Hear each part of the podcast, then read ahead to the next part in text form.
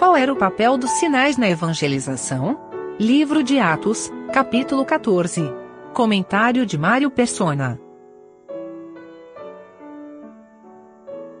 Deus permite aqui que eles fizessem sinais e milagres, sinais e prodígios no versículo 3. Uh, Detiveram-se, pois, muito tempo falando ousadamente acerca do Senhor, o qual dava testemunho à palavra da sua graça, permitindo que por suas mãos se fizessem sinais e prodígios. Os sinais e prodígios, uh, nós, nós sempre temos que ter isso em mente quando aparecem na pregação aqui, em especial no livro de Atos. Eles eram, por assim dizer, o glacê do bolo, né? Eles eram aquilo que enfeitava a palavra que estava sendo levada, porque, porque os sinais e prodígios não, não serviam para converter alguém. Não era, ah, não é vendo um sinal ou vendo um prodígio que a pessoa se converte, mas é pela palavra de Deus, é, é ouvindo a palavra de Deus. E o próprio ouvir, a capacidade de ouvir, é dada pela própria palavra de Deus, que tem esse poder de abrir os ouvidos de, de, de um ser humano. Então os sinais eles vinham como acompanhamento, por graça, Deus chamava a atenção como, que, como se estivesse dizendo: olha, está acontecendo algo aqui, isso aqui é sobrenatural. Não é natural, é sobrenatural. E, e aí vem então a cura do coxo, ele passa a andar mais um sinal sobrenatural. E os gregos, então, os, os, os homens aqui da, da cidade, uh, de repente querem adorar Paulo e, e Barnabé, achando que eles eram deuses. Mas não vai demorar muito para esses, esses deuses que eles queriam adorar e trouxeram grinaldas de, de flores e, e bois, queriam sacrificar touros para eles, não demora muito, eles estão sendo apedre... eles estão apedrejando esses que eles há pouco consideravam deuses. E isso incitados por judeus, um povo a quem Deus tinha dado os oráculos, e por, por total uh, rebelião contra Deus e também por inveja, uh, estavam incitando as multidões contra, contra Paulo e contra Barnabé. Assim como aconteceu com José no Antigo Egito, no, no, no Egito, no Antigo Testamento. José, por inveja, os irmãos de José o entregaram à morte, o venderam, né? Uh, jogaram num poço, e depois decidiram vendê-lo, por inveja. E os judeus, por inveja, também expulsaram a Cristo desse mundo. Não quiseram que ele reinasse sobre eles. E agora, por inveja, por ciúme, eles veem esses homens pregando, eles se enraivecem, eh, ficam muito raivosos contra eles. E é incrível como essa raiva, essa inveja, esse ciúme perdura até hoje. O, os judeus, eles têm uma tremenda bronca do, do cristianismo. Eles têm muita raiva. Eu já vi um judeu irado por ter escutado o evangelho, ter sido confrontado com Daniel 9, aquela passagem que fala que o Messias será tirado e depois a cidade será destruída depois do Messias tirado. E ele não sabia explicar, ele falou: não, mas não, não, não é possível, não é possível, isso não é possível. Se, se fosse isso, os nossos mestres teriam ensinado. Ele ficou muito irado, muito bravo. Porque tem uma passagem que fala assim: vos porém ciúmes uh, com um povo que não é povo uma nação que não é nação, alguma coisa assim.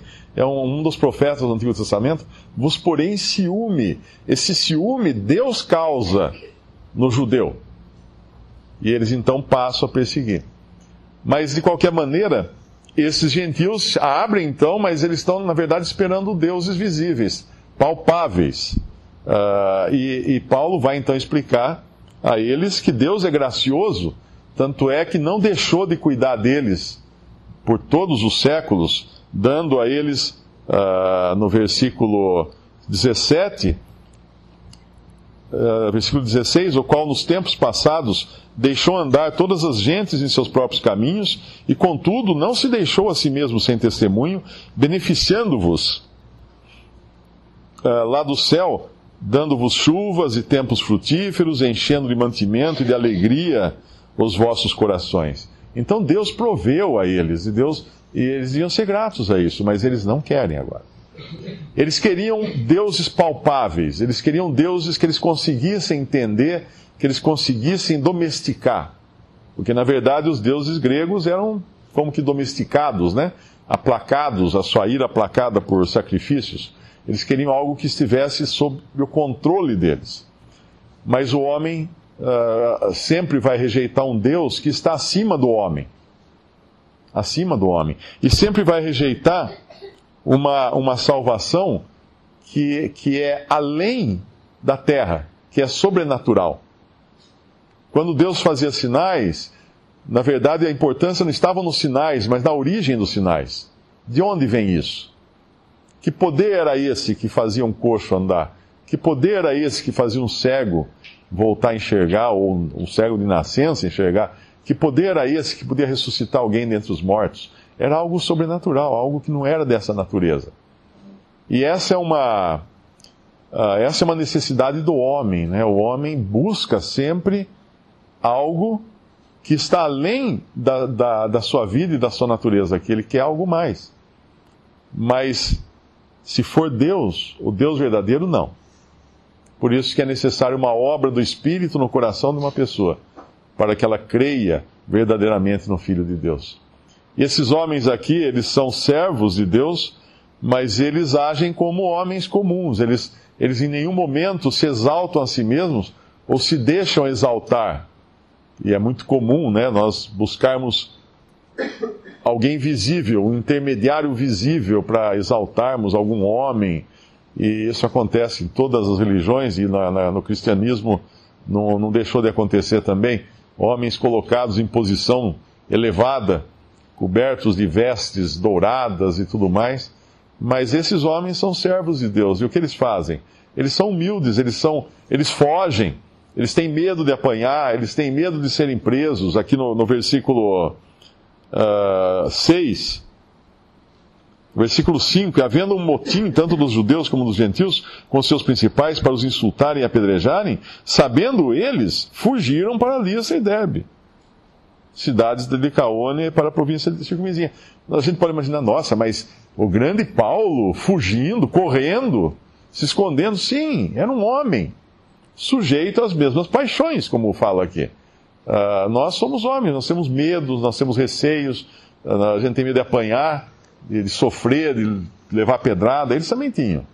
Não eram super-heróis, não eram homens que podiam invocar um, uma palavra mágica e de repente todos iam cair mortos na frente dele. Não, isso aí é, é coisa de, de, de, de gibi. Eram homens, simples homens, e eles falam: Nós, ah, no versículo 15, nós também somos, somos homens como vós, sujeitos às mesmas paixões.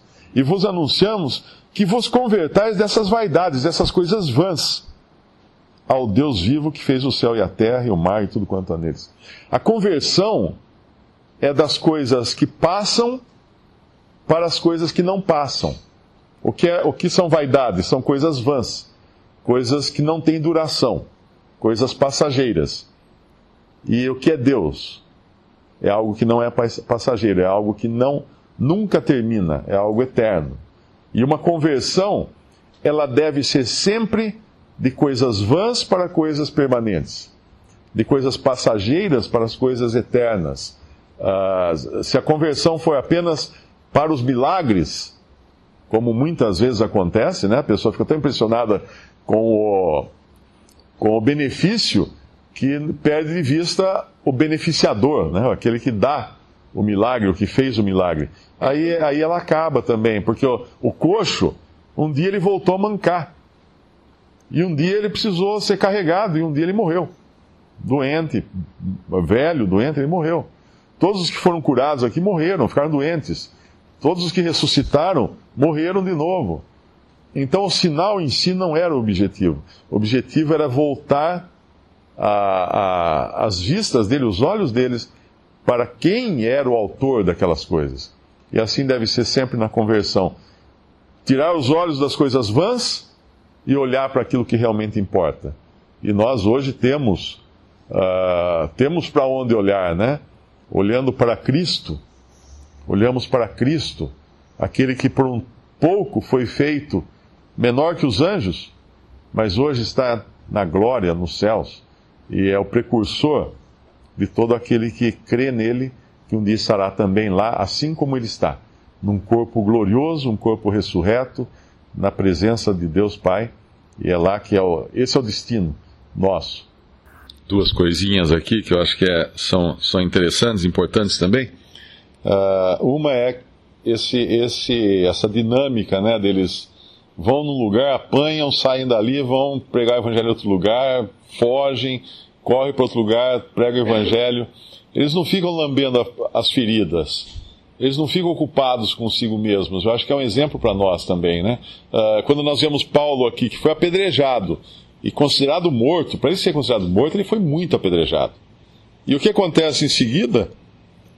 Uh, no dia seguinte, mas rodeando, versículo 20: rodeando os discípulos, levantou-se, entrou na cidade, e no dia seguinte saiu com Barnabé para Derbe, e tendo anunciado o evangelho naquela cidade e feito muitos discípulos, voltaram para Listra, Icônia e Antioquia, confirmando os ânimos dos discípulos e exortando-os a permanecer na fé, pois que por muitas tribulações nos importa entrar no reino de Deus. Imagina como é que Paulo estava: olho roxo, cabeça cheia de hematoma, corte por todo o corpo, era assim que ele estava. Ele não, não saiu de um apedrejamento incólume, né, sem nenhuma marca. E mesmo assim, todo arrebentado, ele ia encorajar os discípulos, confirmar os ânimos, animar os discípulos a permanecerem na fé. E quando chegaram em Antioquia, o que eles fizeram? Contaram tudo que, que Deus tinha feito no versículo 27, as grandes coisas que Deus fizera por meio deles, como abrir aos gentios a porta da fé, e ficaram ali não pouco tempo com os discípulos. Essa, essa é outra coisa importante que às vezes a gente, a gente eh, deixa de lado, né? Contar as coisas que Deus tem feito. Ah, muitas vezes, uma viagem, o irmão vai numa viagem, visita irmãos, trazer notícias. Uh, pode ficar sempre aquela coisa, ah, mas vamos pensar que eu estou me gabando. Não, isso anima, isso dá ânimo, isso encoraja outros também a, a irem pregar o Evangelho, a irem ajudar os irmãos a falar do Senhor, ensinar. É importante isso para encorajamento dos irmãos. E essa outra coisa que é não ficar lambendo as próprias feridas e achar que é o maior desgraçado do mundo e por isso não pode se ocupar com as coisas do Senhor porque está todo arrebentado. Ah, é um exemplo bom a gente ler isso e ver que, por piores que sejam as condições, as, as circunstâncias, existe sempre uma oportunidade para nós testemunharmos de Cristo, seja onde for, da maneira que nós estivermos.